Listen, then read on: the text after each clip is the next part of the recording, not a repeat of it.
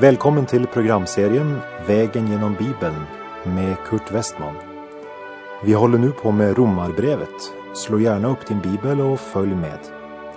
Programmet är producerat av Norea Radio.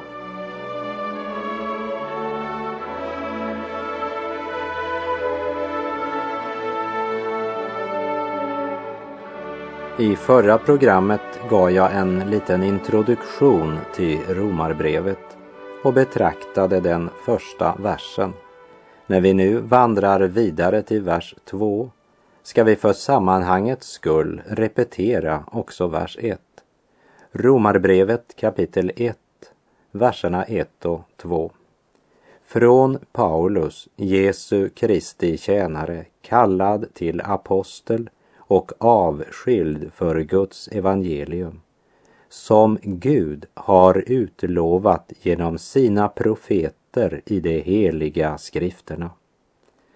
Heliga skrifterna betyder att skrifterna är inspirerade av Guds helige ande, som det står i Andra Timoteusbrevet 3, vers 16. Hela skriften är utandad av Gud och nyttig till undervisning, till bestraffning, till upprättelse, till fostran i rättfärdighet. Och när det här i Romarbrevet 1, vers 2 talas om profeter så omfattar det inte bara profetskrifterna utan också Moseböckerna, det vill säga lagen, och även saltarsalmerna och profeterna, det vill säga hela bibeln är profetisk.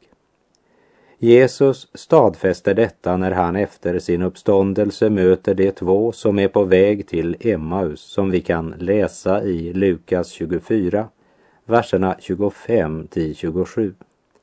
Han sade till dem, så oförståndiga ni är och tröga till att tro på allt som profeterna har sagt. Måste inte Messias lida detta för att gå in i sin härlighet? Och han började med Mose och alla profeter och förklarade för dem vad som var sagt om honom i alla skrifterna. Så evangeliet var inte något nytt. Det var bara uppfyllelsen av vad Gud hade lovat i sitt ord, ett vittnesbörd om Guds trofasthet. Frälsningen hade nu kommit, Messias, den i skrifterna utlovade. Vi läser vers 3. Evangeliet om hans son som till sin mänskliga natur föddes av Davids släkt och genom helighetens ande blev med kraft bevisad vara Guds son, allt ifrån uppståndelsen från de döda Evangeliet om Jesus Kristus, vår Herre. Evangeliet om hans son. Ja, evangeliet är om hans son. Allt kretsar omkring Messias, Kristus, Guds son. Och i vers 4 kommer hans titel, Jesus, Kristus, vår Herre. Jesus betyder Guds frälsning eller den som Gud använder för att frälsa. Kristus som är den grekiska formen för Messias betyder Guds smorde. Den som blivit smord av Gud och han är vår Herre. Den här sanningen är från evig tid och har blivit förutsagd i det gamla testamentet. Allt nytt i Guds rike är det som är av evighet och blir uppenbarat för oss. Och Guds smorde blev alltså genom härlighetens ande med kraft bevisad vara Guds son. Det var inte uppståndelsen som gjorde honom till Guds son, men uppståndelsen avslöjade vem han var. Han föddes i förnedring i ett stall eller ett uthus, för det fanns inte något rum för dem, varken i någon av Betlehems hem eller Betlehems värdshus. och i sin förnedringstid gick han från plats till plats, föraktad av människor och vi ser honom i hans sanna människonatur när han sätter sig vid brunnen för att vila.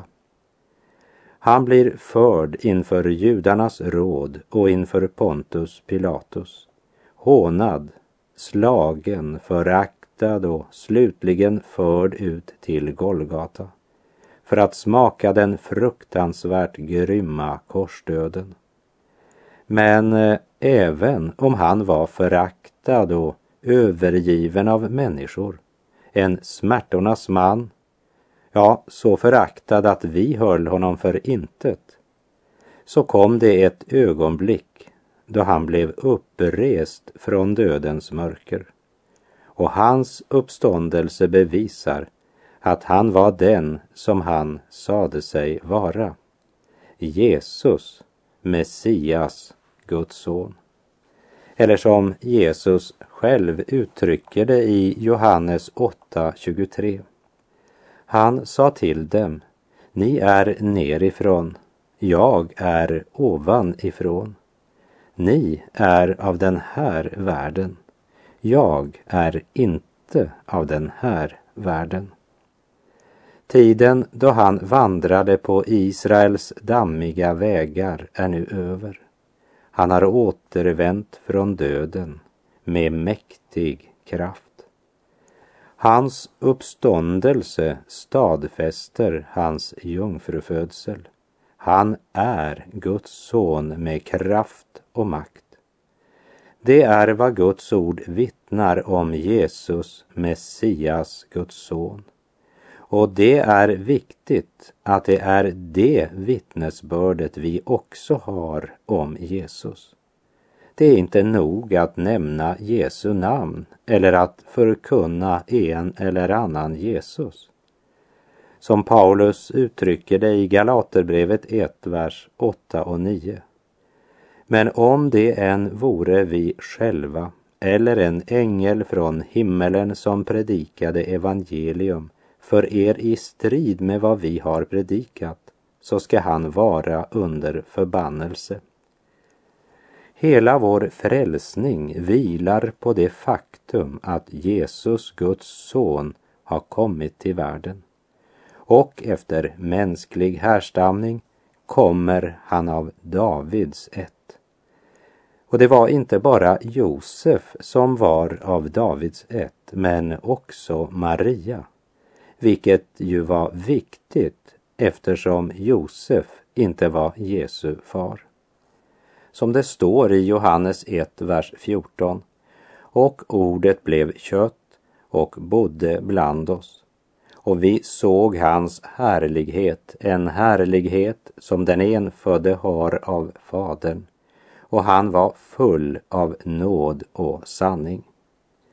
Jesus är genom helighetens ande med kraft bevisad vara Guds son. Och nästa steg eller nästa dimension i den sanningen det är att Kristus är uppstånden och sitter nu på Faderns högra sida och går i förbön för de troende och ger dem sin kraft och sin tröst. Det är en frälsare i härlighet men kyrkan har inte längre sin blick fästad på honom. Vi måste återvända till beroendet och vara uppmärksamma så att det verkligen är honom, Bibelns Kristus, vi följer. Har du personlig kontakt med den levande Kristus idag? Men Kristi uppståndelse vittnar också om att han ska komma åter en dag för att döma levande och döda. Och då kommer han som domaren, som herrarnas herre och kungars kung. Han ska döma synden och regera i rättfärdighet på jord. Han skall döma mänskligheten, som Paulus sa till Atens sofistikerade filosofer i Apostlagärningarna 17. Är vi nu av Guds släkt bör vi inte tänka oss att gudomen liknar något av guld, silver eller sten. En bild som kommit till av mänsklig konst och fantasi. Gud har länge haft överseende med okunnighetens tider. Men nu befaller han människorna att de alla och överallt skall omvända sig. Ty han har fastställt en dag då han skall döma världen med rättfärdighet genom den man som han har bestämt till det, sedan han erbjudit tron åt alla genom att uppväcka honom från de döda. Genom uppståndelsen från de döda är det med kraft stadfäst att Jesus är den han säger sig vara. Och genom Kristi uppståndelse har Gud erbjudit tron åt alla. Men det är människans ansvar att lyssna till Gud och ta emot Guds erbjudande. Och Gud kommer att hålla människan ansvarig och han har fastställt en dag då han ska döma världen med rättfärdighet.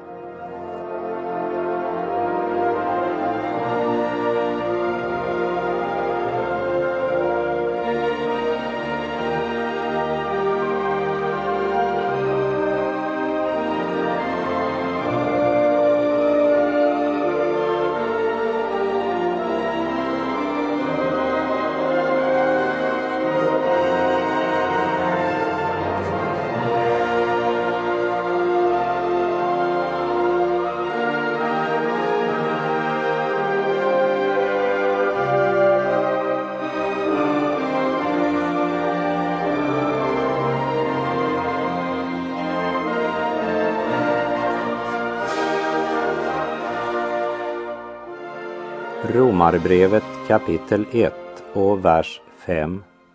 Genom honom har vi fått nåd och apostlaämbete för att bland alla hedna folk föra människor till trons lydnad för hans namns skull. Genom honom har vi fått nåd. Lön är att få vad man har gjort rätt för, det vill säga efter förtjänst. Nåd är att få det som någon annan har förtjänat. Nåd betyder att allt är helt och fullt återupprättat mellan Gud och den människa som får nåd. Nåd kan man inte förtjäna. Och det uttrycker Lina Sandell så klart i sin sång Förlossningen är vunnen. Där det i en av verserna heter man tjänar väl för daglön men tjänar ej för arv. Att ärva är dock annat än förvärva. Vi har fått nåd och apostlaämbete. Apostel betyder sändebud, en som är utsänd. Och det som kännetecknar ett sändebud är att han representerar den som har sänt honom. Han har inget eget budskap utan förkunnar hans budskap som har sänt honom. Det är apostlaämbetet. Det är eh, viktigt att lägga märke till att romarbrevet både börjar och avslutas med att tala om lydnad. I romarbrevets sista kapitel avslutar Paulus med att säga honom som förmår styrka er genom mitt evangelium, min förkunnelse om Jesus Kristus, enligt den avslöjade hemlighet som under oändliga tider har varit dold men nu har uppenbarats och genom profetiska skrifter på den evige Gudens befallning gjorts känd för att alla folk ska föras till trons lydnad. Att inte bara vara ordets hörare men också ordets görare är viktigt. Att inte bara hålla budskapet för sant men att vara lydig mot tron. Genom tro har Gud frälst oss inte genom gärningar. Men när han frälst oss vill han tala till oss om våra gärningar, om vår lydnad mot honom. Det är så många människor idag som bekänner sig tro på Jesus, men som ändå lever som hedningar. Hör detta, min vän. Frälsande tro gör att vi lyder Kristus. Det är sant att en rätt lära är viktig, men den hör samman med disciplin, en lydnad. Och om inte båda delarna finns med kan vi inte vara jordens salt. Har du förresten någon gång tänkt på att salt består av natrium och klorid? Som eh, om du intar dem var för sig är mycket, mycket giftiga. Men när de är förenade bildar de ett nyttigt och bevarande produkt.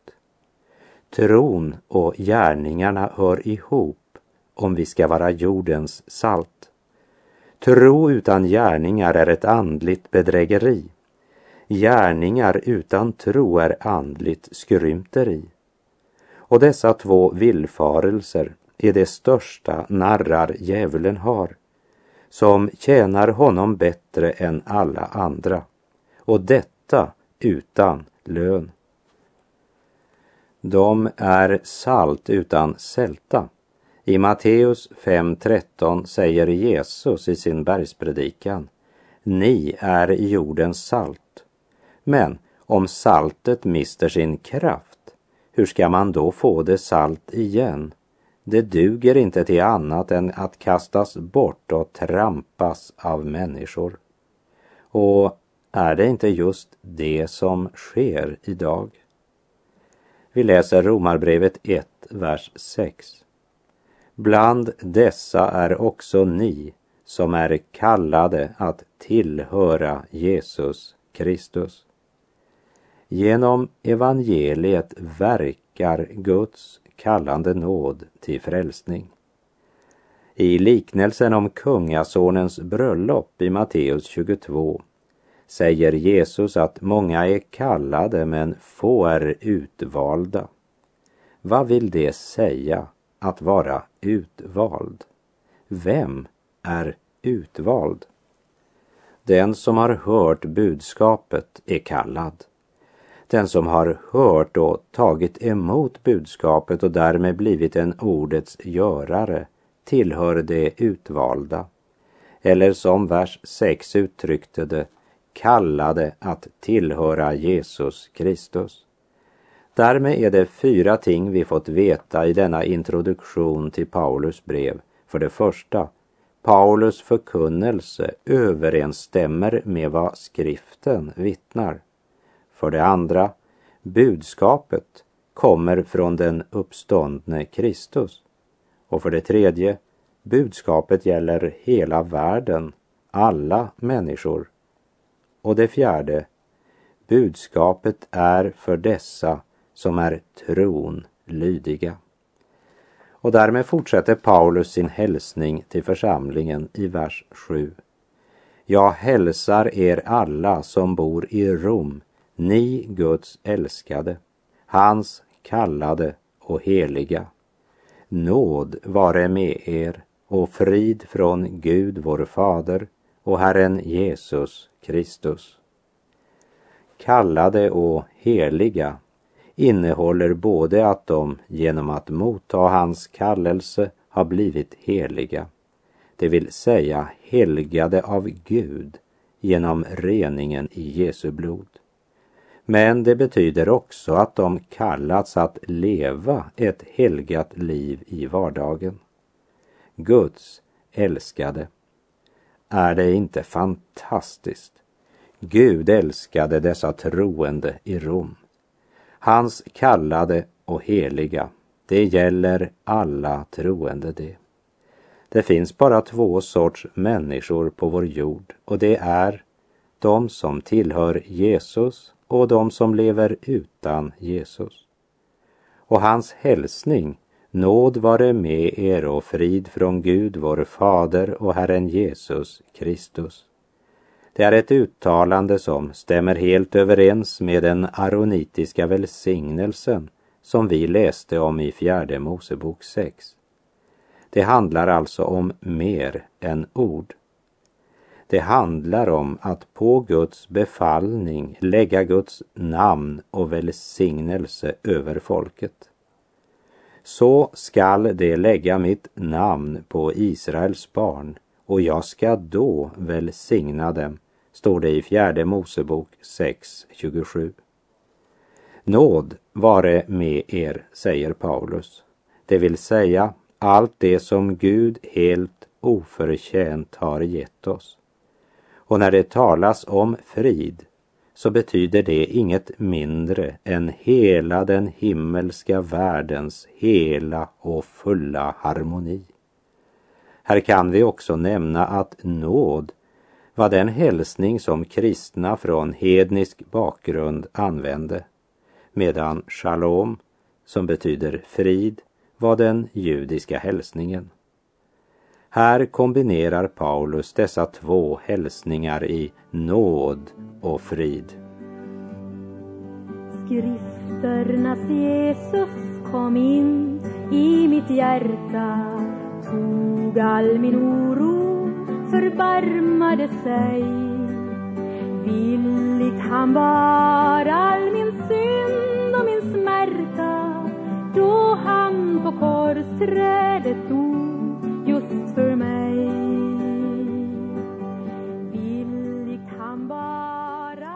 Romarbrevet 1, vers 8. Först och främst tackar jag min Gud genom Jesus Kristus för er alla, därför att man i hela världen talar om er tro. Utöver hela det romerska imperiet hade det blivit känt att det var många i Rom som vände sig till Kristus. Ryktet om det här hade fått sådana dimensioner att det verkligen började oroa själva kejsarens hus och senare kom också förföljelsen. Paulus nämner här att deras tro pratade man om i hela världen. Är det så också i din församling? Har någon hört ditt personliga vittnesbörd? Vem blir oroade av det som sker i församlingen? Vi läser vers 9 och 10. Gud som jag tjänar i min ande när jag förkunnar evangeliet om hans son. Han är vittne till hur jag ständigt nämner er i mina böner och alltid ber om att nu till sist få tillfälle att komma till er om Gud vill. Paulus hade en lång bönelista. Han tog sig tid att be det måste då säkert bli på bekostnad av andra prioriteringar. Men han gjorde den prioriteringen. Han tog tid till bön. Han säger att han ber för de troende i Rom. Och så ber han om att få komma till Rom och möta dem. Och han kom till Rom senare. Men resan var inte lätt. Han var fånge hamnade i en fruktansvärd storm. Skeppet gick förlorat. Han blev biten av en orm och ändå var resan ett bönesvar. Gud var med honom genom allt.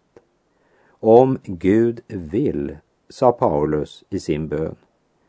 Och jag tror att hans resa till Rom var i samsvar med Guds vilja. Ändå var den allt annat än problemfri. Men den var välsignad, det var den. Vi läser vers 11 och 12.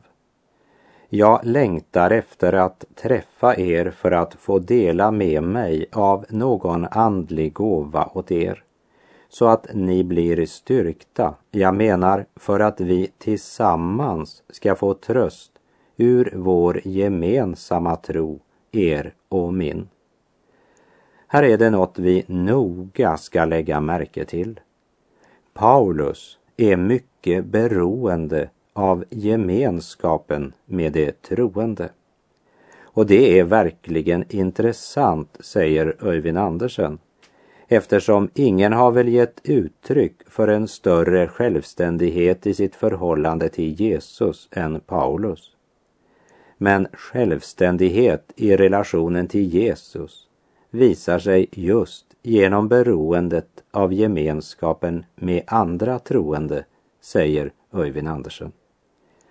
Vi läser vidare vers 13.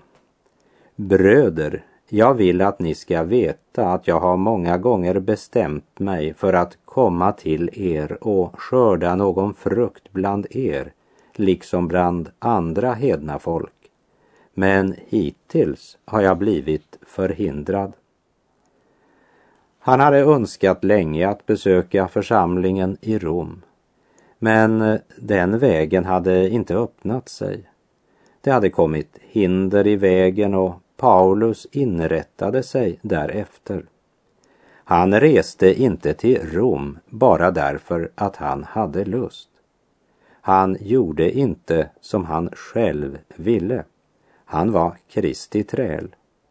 Och när han talar om att skörda någon frukt bland er så är det sannolikt inte själavinnande han tänker på för i den här församlingen fanns sådana som Paulus hade mött i olika delar av det romerska imperiet och vunnit dem för Kristus och som sedan bosatt sig i Rom. Så här tänker nog Paulus på trons frukt i den troendes liv, det vill säga Andens frukt som han skriver om i Galaterbrevet 5 Andens frukt däremot är kärlek, glädje, frid, tålamod, vänlighet, godhet, trohet, mildhet och självbehärskning. Sådant är lagen inte emot. Och allt det här sätter alltså Paulus i det sammanhang som kallas det troendes gemenskap, det vill säga församlingen. Ensamhet och gemenskap är viktiga i den troendes liv. Ensamhet och stillhet för Herren utan gemenskap, det skapar lätt andliga eremiter och enstöringar. Medan gemenskap utan ensamhet på lönnkammaren formar ytliga kristna. Låt oss be om att ensamhet och även gemenskapen med de troende må vara något som alltid finns med i vårt kristna liv. Och med det så är tiden ute för den här gången. På återhörande om du vill.